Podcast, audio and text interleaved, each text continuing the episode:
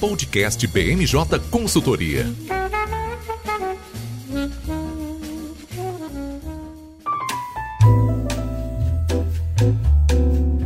Pessoal, eu sou Fernanda César, estamos começando mais um BMJ Podcast. Como sempre, trouxemos um time de especialistas para comentar os temas mais relevantes dessa semana. Com a correria do Congresso para fechar a primeira parte desse ano e entrar no recesso legislativo, essa semana passou bem rápida por aqui. Nesse episódio, iremos tratar da sessão de vetos do Congresso Nacional, a decisão do presidente do Senado acerca das comissões parlamentares de inquérito e a votação da PEC dos benefícios. Fora do Congresso, também iremos comentar sobre o cenário eleitoral do Estado de São Paulo. Comigo hoje, nossa coordenadora do time de Estados e Municípios Tereza Roê. Tudo bem, Tereza? Oi, Fernanda, tudo bem? Tudo bem, pessoal? Muito bom estar aqui de novo. Sempre muito bom ter nosso time de estados e municípios comentando aqui com a gente. Bom, também aqui comigo o nosso consultor de legislativo, Carlos Miller. Tudo bem, Carlos? Olá, pessoal, tudo bem? Tudo certo. E para finalizar o nosso time de hoje, nosso consultor de análise política, Mauro Caçanica. Tudo bem, Mauro? Tudo bem, Fernanda? Tudo bem, pessoal? Tudo ótimo. Bom, começando aí pelo nosso tema mais interessante aí, essa movimentação de estados, eu queria trazer a Tereza para comentar aqui comigo como é que está o cenário em São Paulo. A gente sabe que é uma das eleições mais importantes, né, quando a gente olha para o cenário dos estados é, brasileiros e a gente teve muitas movimentações nesses últimos dias. Tereza, conta pra gente um pouquinho de como tá aí, é, quais foram as movimentações mais importantes desse xadrez eleitoral. Oi, Fernanda. Então, no começo do ano eu estive aqui no podcast falando um pouco sobre o cenário político de São Paulo e naquele momento a gente estava com um cenário bem certo por aqui. Isso porque o Fernando Haddad do PT e o Márcio França do PSB ainda estavam costurando um acordo que parecia que não ia sair. É, o PT queria que o Márcio França desistisse né, da candidatura dele ao governo do estado e se candidatasse ao Senado pela chapa do Fernando Haddad. E o França estava super resistente com essa ideia, porque ele tem muita vontade de, de, disputar de novo o governo de São Paulo. Mas agora parece que as coisas vão se definir e o França vai, deve anunciar no sábado, agora dia 9, que ele vai desistir de fato da, de concorrer ao, ao Palácio dos Bandeirantes e vai concorrer à vaga do Senado, aí fazendo o que o PT gostaria que ele fizesse. E aí eu ressalto que essa decisão ela foi tomada depois de muitas conversas com o presidente, com ex-presidente Lula, né? O França se encontrou diversas vezes com ele e também foi baseada nas pesquisas eleitorais, já que o Haddad tem aparecido sempre em primeiro colocado nas pesquisas. Tereza, uma coisa que eu acho interessante aí dessas conversas, né, que a gente está escutando bastante, é que um dos pontos que fez uh, o Márcio França desistir da, da cadeira de concorrer, né, a cadeira além das pesquisas, claro, que estão apontando aí um, uma diferença bem grande para candidatura do Haddad é um possível acordo caso Lula seja eleito para assumir algum ministério, né? E aí ele precisaria integrar uma, uma chapa que também agradasse o Lula para o suplente que possa vir a assumir aí um mandato dele dentro do Senado. Esse, esse cenário, essas articulações aí estão estão acontecendo ainda, mas a gente tem alguma perspectiva para isso? É, ah, então, Fernanda, pelo que a gente viu das movimentações, existia um, um, uma tentativa de, de acordo entre o França e o e o Gilberto Kassab, do PSD, para que o França fosse o candidato à vaga do Senado e é, o Lula ganhando as eleições, o França deveria assumir algum ministério. E aí a suplência dele no Senado ficaria com o Gilberto Kassab. Mas aí a gente já viu que isso não vai acontecer, já que o PSD anunciou essa semana o apoio ao candidato Tarcísio de Freitas, o Republicanos, que é o candidato do, do presidente Jair Bolsonaro. É, só mais uma, mais uma informação com relação a, ao acordo do França na aliança com o PT é que ele teve como condição para o PT que ele também fosse o único candidato ao Senado da chapa. Então, outros partidos aliados, como o PSOL, não, não ficou tão feliz com essa com essa condição, já que eles também queriam indicar alguns nomes para tentar a vaga no Senado. É, e aí, falando do, do Tarcísio de Freitas, da ala mais conservadora, né, da ala bolsonarista aqui nas eleições de São Paulo, com esse cenário do, do França desistindo da candidatura, né? É, nas pesquisas eleitorais, o Haddad, que estava em primeiro, continua em primeiro, mas aumenta um pouco as intenções de voto. E o Tarcísio de Freitas, que até então estava empatado tecnicamente com França, ocupa de vez o segundo lugar. E ele também tem uma leve, um leve aumento nas intenções de voto. Ele passa de 12% para 14% no cenário sem, sem o França. Em terceiro lugar fica o, o, atual governador de São Paulo, Rodrigo Garcia, do PSDB, que também, sem França, tem um, um aumento é, nas intenções de voto, passando de 8% para 12%. E aí, é, sobre o acordo entre o, o Tarcísio de Freitas e o PSD do Gilberto Kassab, o que foi oferecido é que a, a vaga de vice na chapa do Tarcísio fica com o ex-prefeito de São José dos Campos, Felício Ramute, que até então estava sendo cotado também para ser pré-candidato ao governo de São Paulo, mas aí com esse acordo ele sai do, da, da disputa pelo Palácio dos Bandeirantes. Essa aliança né, do PSD com candidatos é, bolsonaristas está se repetindo em vários estados, né? Tem uma aproximação muito clara aí que o Kassab anda fazendo com os partidos que estão na base do, do Bolsonaro, que me parece uma confiança aí bem grande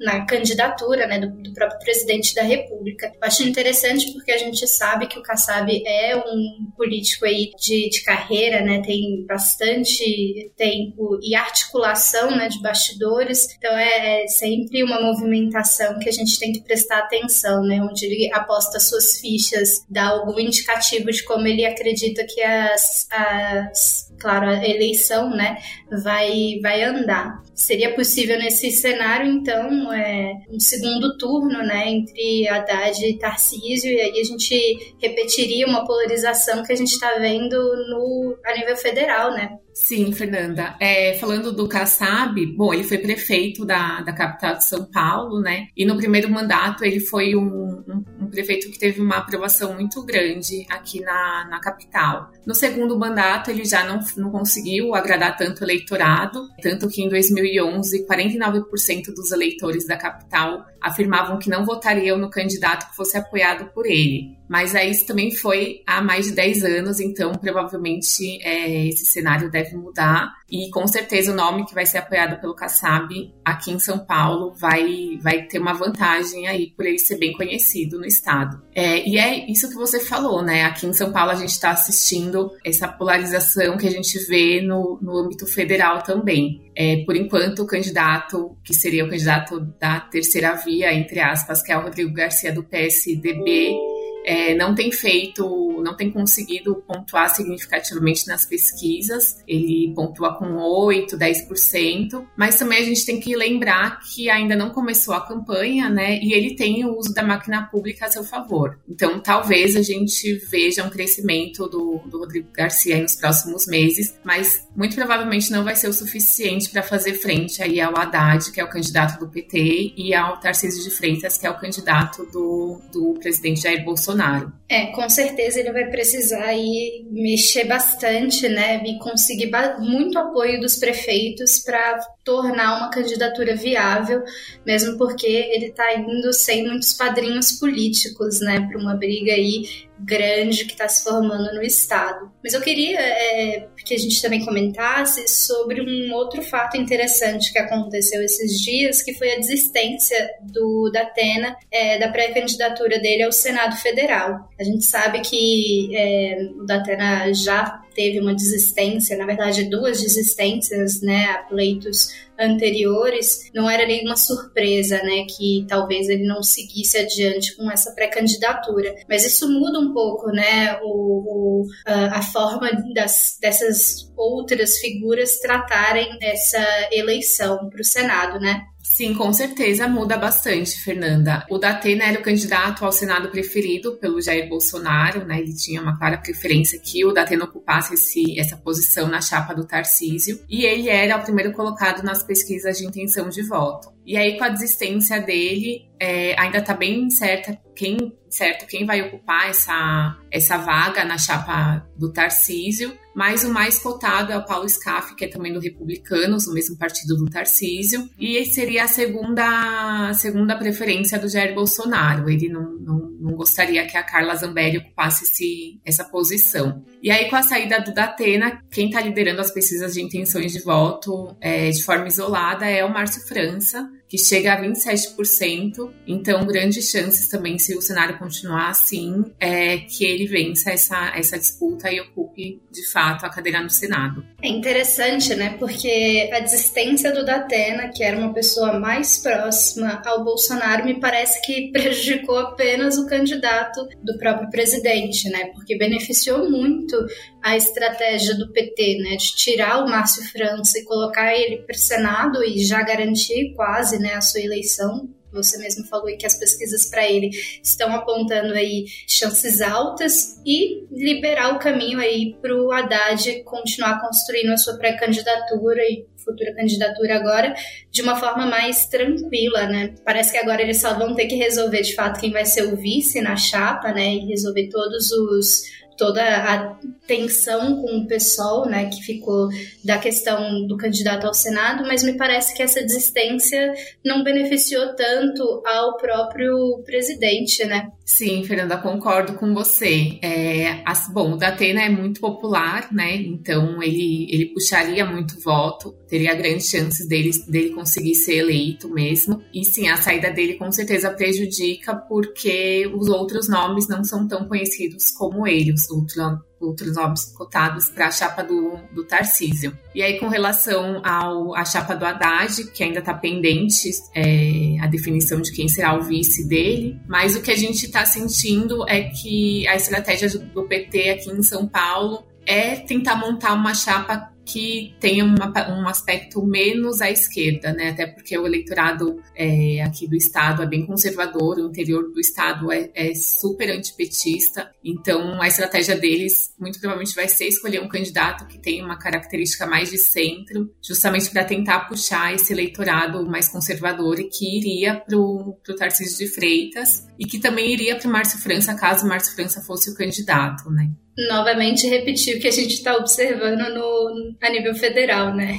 Eles agora precisam encontrar alguém que faça a figura do Alckmin dentro do Estado e compõe essa chapa com o Haddad.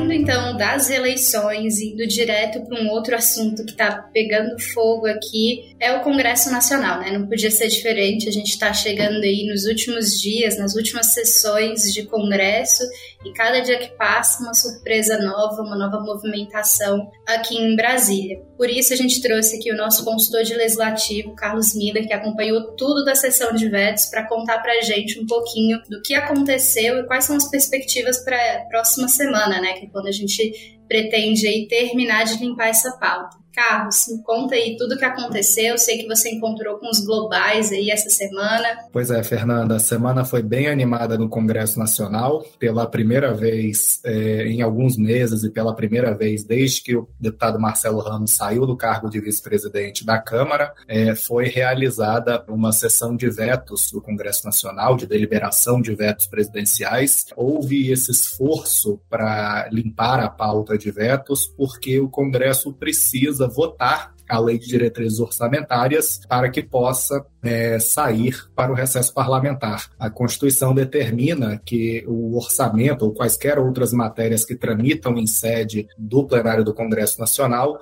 não podem ser deliberadas enquanto há vetos sobrestando a pauta, trancando a pauta. E havia uma série, dezenas de vetos impedindo é, outras votações, outras deliberações. Então, nessa semana foi realizada uma sessão de deliberação de vetos, vários vetos importantes foram votados, os vetos, por exemplo, é, da Eletrobras, que foram mantidos, os vetos é, do Estatuto da OAB, vários foram derrubados após uma forte atuação da ordem e de parlamentares advogados ligados à advocacia também foram derrubados os vetos referentes à Lei Aldir Blanc II e à Lei Paulo Gustavo. Esses, naturalmente, eram os de maior destaque porque eles determinam repasses é, só neste ano da ordem de quase 7 bilhões ao setor de cultura, principalmente para conter é, os danos que a pandemia trouxe para esse segmento. Então, são leis que iniciaram com cunho emergencial, mas algumas delas devem se propagar aí no tempo e continuar beneficiando nos próximos anos o setor cultural. É, como o impacto orçamentário era muito grande, é, o presidente Jair Bolsonaro opôs veto integral a essas duas leis, a Lei Paulo Gustavo e Aldir Blanc II.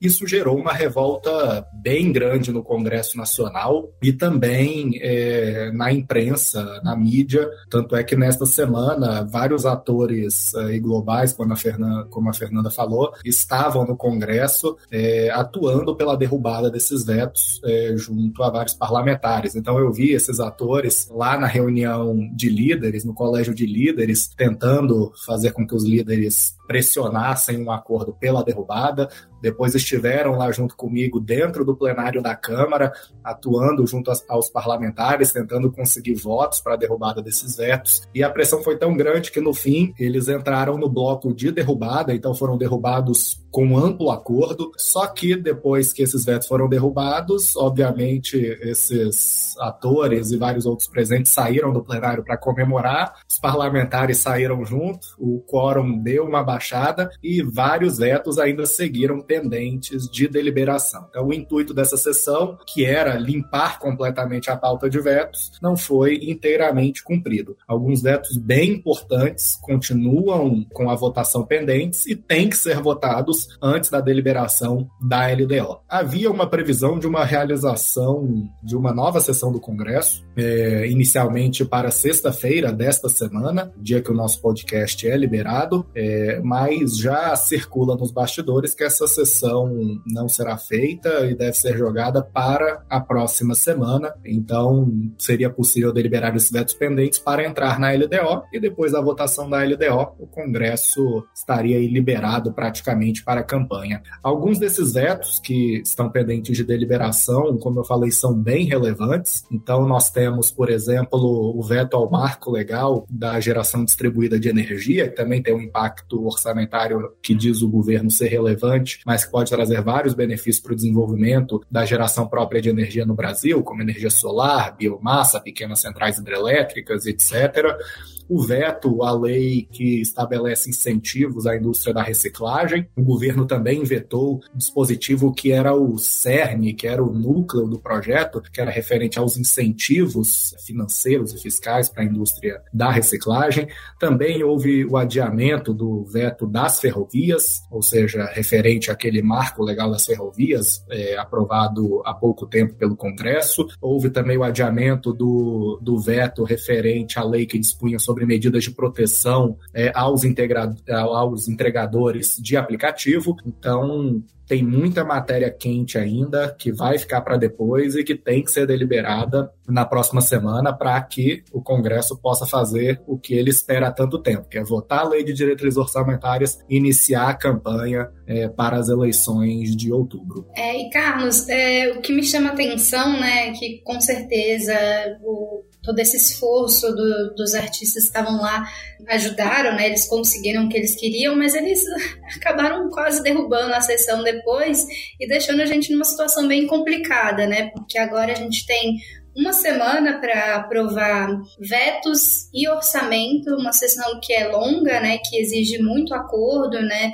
inclusive para esse veto ter entrado na, no bloco de derrubada, para o nosso ouvinte que não é muito familiarizado com uma sessão de vetos, em alguns casos, né, o governo entra em acordo com as lideranças dos partidos dentro do Congresso e fecha blocos de derrubada de vetos e uh, de aprovação. Então, eles entram um grande acordo aí para todos os vetos para facilitar, né? Porque são temas que levam muito tempo para ser analisados, é uma votação complexa, mas com um acordo você consegue reduzir ali um pouquinho a complexidade. E esse veto ele entrou aí na, na parte de derrubada, com certeza o governo deve ter usado como barganha, né, para aprovar alguns outros vetos, manter alguns outros vetos, uh, mas agora a gente fica aí nesse, nesse outro lado, né, da moeda. Será que a gente vai ter tempo para votar, porque muito se falou essa semana também de uh, não haver o recesso, né? Muito por conta da PEC uh, dos benefícios, que até semana passada, vale lembrar, era chamada de PEC Kamikaze, mas essa semana já mudamos, né? O marketing já veio, já mudou tudo de novo, mas muito se fala é, de nesse período, né? Todo ano a gente entra nessa discussão, né? Entra ou não entra de recesso? Recesso branco, a gente continua trabalhando. Então eu queria que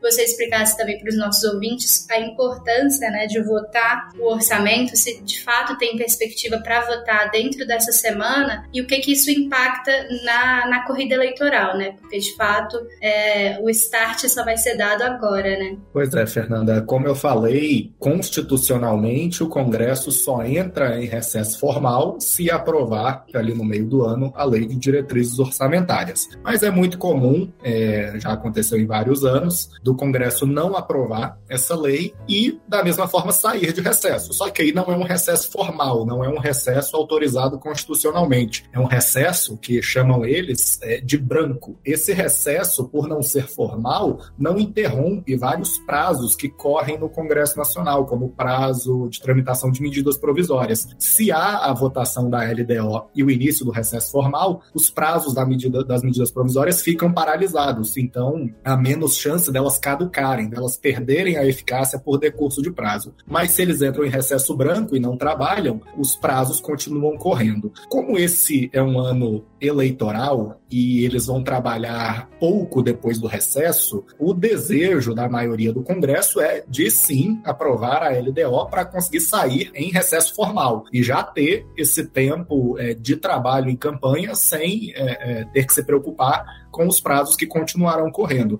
Então, é, acredito eu que eles farão um esforço, sim, para conseguir limpar a pauta de vetos na próxima semana e aprovar a lei de diretrizes orçamentárias. E eu acho que deve ser é, até uma, é, um ponto de atenção para o governo. Acredito que o governo deve pressionar por isso acontecer, porque não vai querer ver suas medidas provisórias caducando pela não ocorrência de recesso formal. É, e, a princípio, deve haver, sim, na próxima segunda-feira, então então, se tudo der certo, como está sendo costurado nos bastidores, uma nova sessão de vetos. Os vetos mais consensuais foram votados nessa semana, como eu falei. O governo havia já conseguido fazer é, um acordo para incluir eles nos blocos de manutenção ou de derrubada. Esses que sobraram para é, próxima semana é, são os vetos que foram destacados, aqueles vetos que algum partido que tem direito a apresentar destaque pediu para que fossem votados separadamente. Alguns deles são até consensuais e o governo já deu a orientação, inclusive pela derrubada, como o marco da geração distribuída de energia, mas um partido específico é, quis uma votação separada. É, e isso aconteceu com alguns outros vetos também.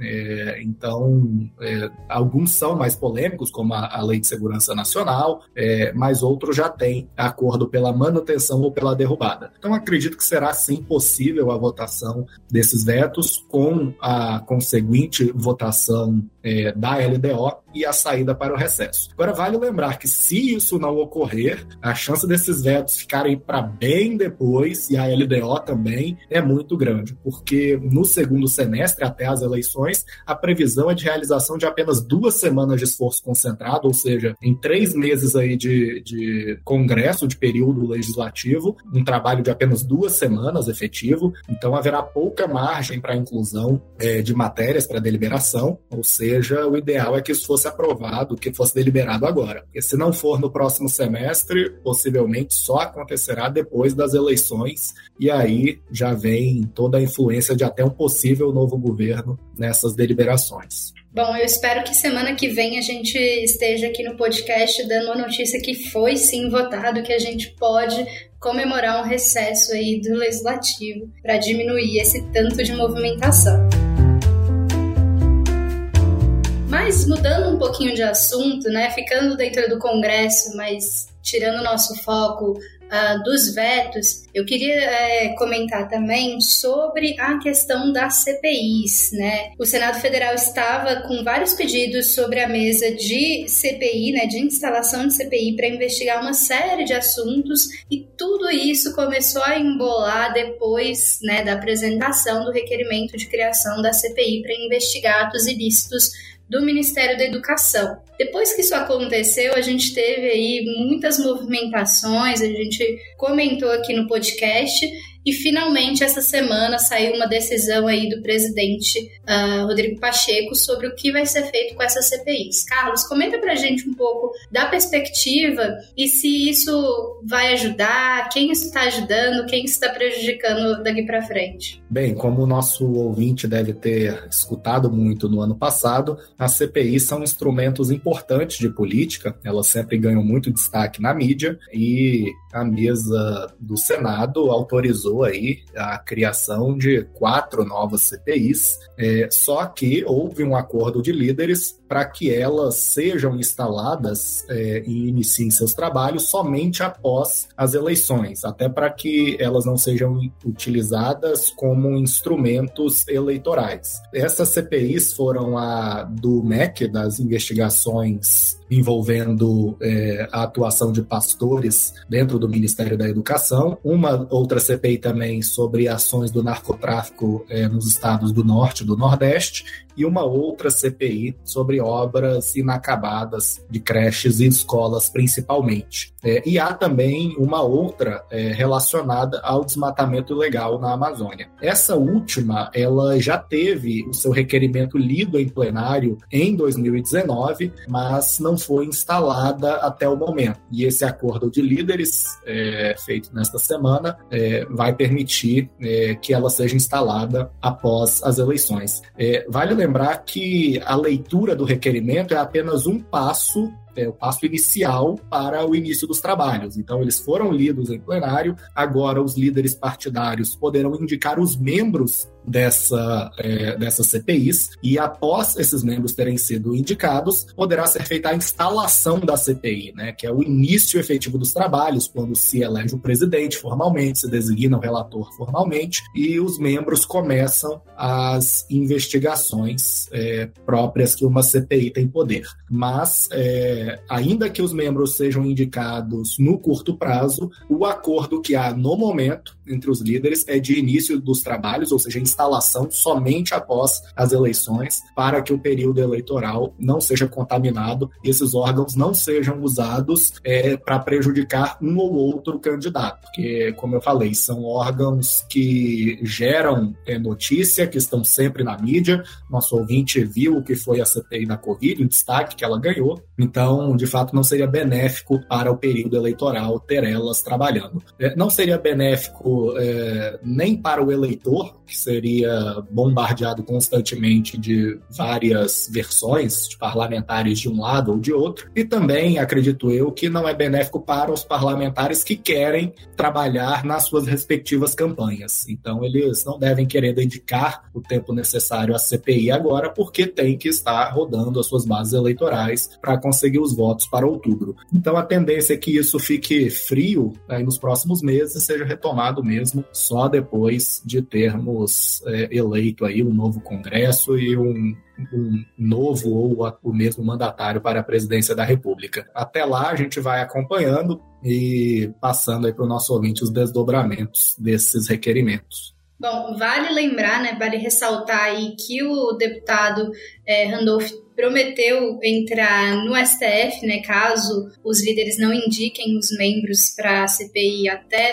uh, o dia 15 ou 14, se eu não estou enganada, mas é, as chances disso ir para frente são poucas, né? Isso aconteceu na CPI da pandemia, foi assim que ela acabou sendo instalada de fato, mas provavelmente não vai ser o mesmo caso agora, né? O Carlos falou, muitos parlamentares, muitos senadores já estão tocando suas campanhas, muito, muitos inclusive já pediram licença, né, do cargo e já estão tocando as suas candidaturas ao governo nos estados. Uh, então não é de se surpreender que essa decisão dos líderes em consenso, quase, né, enfim, é, entre todos os senadores, aconteça nesse momento momento, porque realmente não, não deixa muito espaço né, para as eleições uma CPI. Bom, mas para fechar o podcast de hoje, a gente não poderia deixar de comentar sobre um tema que está quentíssimo, né? Inclusive, é, trazendo o Mauro aqui para discussão, uh, acabou né, de ser aprovado dentro da comissão especial a PEC aí conhecida né, como o PEC dos benefícios, com todo um marketing novo em cima dele para tratar aí mais dessas questões uh, dos auxílios, né? A gente comentou um pouquinho sobre ela nas últimas semanas, durante a aprovação do Senado, e agora a gente está finalizando as votações, os trâmites na Câmara dos Deputados. Mauro, conta pra gente como é que tá esse cenário na Câmara, como é que ela chegou, qual o processo que ela tem, tem feito dentro da casa para poder ser aprovada antes do recesso parlamentar. Bom, então, por enquanto, até o momento dessa gravação, em que a gente está gravando na quinta-feira, quase 5 da tarde, Primeiro, o que aconteceu no decorrer dessa, dessa última semana é que a PEC dos benefícios, que é a PEC 1-2022, foi apensada a uma outra PEC, que é a PEC 15-2022, chamada de PEC dos biocombustíveis, que lida com a questão da competitividade tributária de biocombustíveis e que já estava com a tramitação mais avançada. E assim, a PEC dos benefícios conseguiu, digamos assim, pular algumas etapas de, de tramitação que seriam necessárias. Então, conseguiu ir para a comissão especial. O que havia acontecido também é que haviam sido pedido vistas depois da leitura do relatório na, na comissão especial e com isso havia um prazo de duas sessões do plenário para que a matéria fosse votada. O que aconteceu é que nessa quinta-feira, dia 7, é, foi realizada uma sessão no plenário pela manhã que teve a duração de um minuto é, para conseguir cumprir esse prazo regimental e o texto base da, da PEC dos benefícios foi aprovado agora nessa tarde da quinta-feira, dia 7. Então agora o que a gente espera é que o texto deve ir para o plenário. Há uma expectativa de que talvez possa ser aprovado nessa quinta, dia 7 ainda, então no lançamento desse podcast pode ser que a PEC já tenha sido aprovada na Câmara, mas ainda a gente está aguardando para ver quais vão ser as próximas movimentações. Bom, Mauro, eu acho que é muito interessante né, essa tramitação e, e a gente sempre fala, desde que a pandemia começou, como o, o regimento né, da, da Câmara ele pode ser mudado a depender da, da vontade política, né, de, de se fazer uma proposição. E nesse caso é bem interessante, porque a gente está falando de uma proposta de emenda à Constituição que não passou pela Comissão de Constituição e Justiça, né, que é a fase inicial dela na Câmara dos Deputados, a sua admissibilidade, para depois ser constituída uma comissão especial. Então, ela foi apensada aí direto e uma série, né, de, de outras ferramentas aí para acelerar o processo dentro do próprio plenário, como você mesmo disse, essa sessão aí que durou um minutinho uh, só para contar o prazo. Uh, o que me, me chama a atenção é que o relator também desistiu né, de apresentar mudanças relevantes para o texto, né? para evitar que ele vá, ele volte à análise do Senado. Então a gente tem aí uma perspectiva muito melhor essa semana de que a aprovação aconteça mesmo essa semana, que a gente consiga cumprir é, esses prazos e aí como a gente estava falando no início, né, de fato eles consigam entrar de recesso legislativo. Mas o que é, fica, né, o questionamento que fica é, é esses benefícios eles vão chegar a tempo de ajudar na campanha do presidente Jair Bolsonaro, ou eles estão chegando um pouquinho tarde demais, né? Como algumas pessoas já estão falando aí na mídia. É, porque, de fato, uh, o que a gente tem visto é uma tentativa do, do governo Jair Bolsonaro de mostrar que foi ele que está que tá fazendo essas decisões, né? Se não me engano, saiu hoje no Diário Oficial uma tentativa dessas. Então, será que a gente tem esse cenário de vai beneficiar, a gente vai conseguir sentir esse efeito faltando tão pouco tempo para as eleições? Bom, a princípio, é, os benefícios estariam começariam em agosto já a ampliação do, do, Auxílio Brasil. Então, eu penso que com a votação já nessa semana, na, na próxima semana, se, se a PEC é, realmente confirmar a aprovação, creio que eles chegariam num tempo assim razoável, mas ainda assim com um prazo bem curto, né? Pensando assim uma janela de dois a três meses entre é, o aumento dos benefícios e a, a data das eleições. Inclusive, é, eu vi essa semana também que é, quando a gente pensa no auxílio emergencial em 2020, houve também um, um certo tempo de espera até que o, é, o recebimento do benefício começasse a ter um efeito na popularidade é, do, do, presidente, por exemplo. Então, eu acho que foi algo em torno de três ou quatro meses, o que poderia ser um problema, né, caso, caso esse efeito na, nas intenções de voto, na popularidade, demorasse mais do que a data das eleições. Mas como você mencionou, e isso inclusive era uma dúvida que eu tinha nessa semana, mas parece que o governo vem trabalhando com isso, é se ele realmente conseguiria é, capitalizar, né, imprimir a sua marca é, nesses benefícios, nas ações que estão sendo tomadas agora. E o que me parece é que o governo realmente está correndo atrás disso, percebendo que talvez o, tempo é curto e ele tem que fazer o melhor para tentar virar essas intenções de voto. Então a gente teve hoje o decreto que ele não prevê por enquanto nenhuma sanção, mas ele determina que os postos de combustíveis exibam qual que era o preço da, da gasolina é, em junho de 2022. Então algo assim ter estampado a comparação dos preços antes e depois da redução do ICMS e da questão do Auxílio Brasil houve todo houve também toda uma mudança no, nos cartões, né, é, na, no visual do programa para tentar talvez um pouco afastar o nome de Bolsa Família e realmente colocar a marca desse governo. Então acho que a PEC sendo aprovada, com certeza em agosto o governo vai correr bastante atrás de promover essas medidas na medida do possível, claro, porque ainda tem as, as amarras da legislação eleitoral, mas ainda assim eu acho que com certeza a gente vai ver algum efeito positivo disso, principalmente impulsionado por essas ações. Pode ser que não seja da mesma magnitude que a gente viu em 2020, por exemplo, mas acho que com certeza até outubro a gente vai conseguir enxergar no mínimo algum efeito dessas medidas. É, eu acho que uma PEC dessa magnitude ela é importante para qualquer parlamentar, né? Eu estava acompanhando um pouco uh, mais cedo a discussão dentro da comissão. Me chama muito a atenção que mesmo a oposição, né, querendo mostrar que querendo adiar a votação dessa proposta, porque obviamente sente que vai beneficiar a campanha do presidente Bolsonaro. Mesmo assim, eles votam a favor porque seria muito difícil, né, dizer para o eleitorado, olha, votei contra benefícios num ano que é tão difícil, né, economicamente.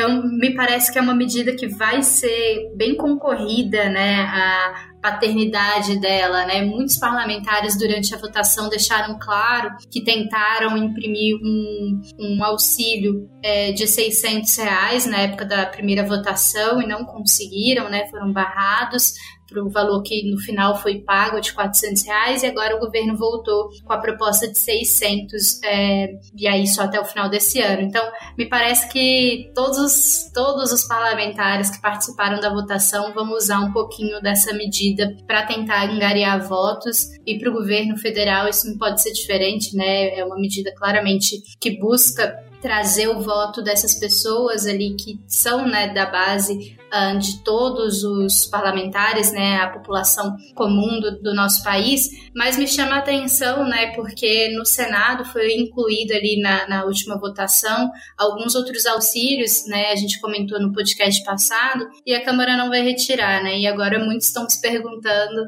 é, onde está a falta de recursos que o governo andava falando é, até então, né? Então, me parece que também vai entrar um discurso desse tipo, né? Poxa, o governo até, até pouco tempo atrás não tinha recursos, mas agora está usando aí de uma forma a, a angariar votos é, e aí a gente entra todo na, em toda a discussão eleitoral. Me parece que é algo que todos os outros candidatos já fizeram em algum momento, não me parece que é algo que vai prejudicar a candidatura é, em nenhum ponto, até porque a gente sabe que esses debates não vão é, ter tanta força na eleição desse ano, mas eu achei interessante né, pontuar que o discurso da Câmara dos Deputados ele veio um pouquinho mais ácido do que o do Senado. Né? No Senado foi muito mais fácil passar essa medida do que tem sido na Câmara, né? Os parlamentares tentam mostrar que são contra a aprovação, mas acabam aprovando de, de qualquer maneira. Pois é, acho que no final das contas, o governo acabou é, sabendo um pouco como se aproveitar dessa situação. Né? Então, acho que talvez em qualquer outro ano eleitoral,